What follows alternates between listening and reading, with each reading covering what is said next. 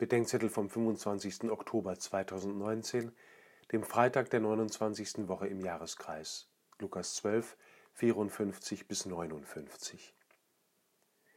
Wettervorhersagen gab es schon in der Antike. Wir deuten Naturphänomene darauf hin, wie das Wetter wird.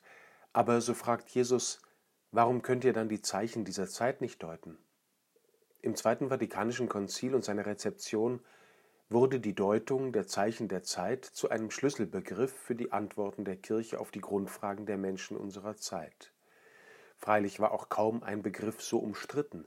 Für die einen ging es um die Erfordernisse der Zeit, denen die Kirche unbedingt nachzukommen, für die anderen um die Bedrohungen der Zeit, derer sich die Kirche unbedingt zu erwehren habe. Auch hier ist die Polarisierung mittlerweile so weit, dass die Vertreter beider Deutungen kaum noch miteinander reden. Das Konzil sieht die Kirche in der Pflicht, nach den Zeichen der Zeit zu forschen und sie im Licht des Evangeliums zu deuten. So kann sie dann in einer jeweils einer Generation angemessenen Weise auf die bleibenden Fragen der Menschen nach dem Sinn des gegenwärtigen und des zukünftigen Lebens und nach dem Verhältnis beider zueinander Antwort geben. So Gaudium et Spes. Ich höre in unseren Debatten allerdings keine Deutung der Zeitzeichen, die als Antwort auf die Frage nach dem Sinn des gegenwärtigen und zukünftigen Lebens taugt. Lebenssinn gilt als Privatsache.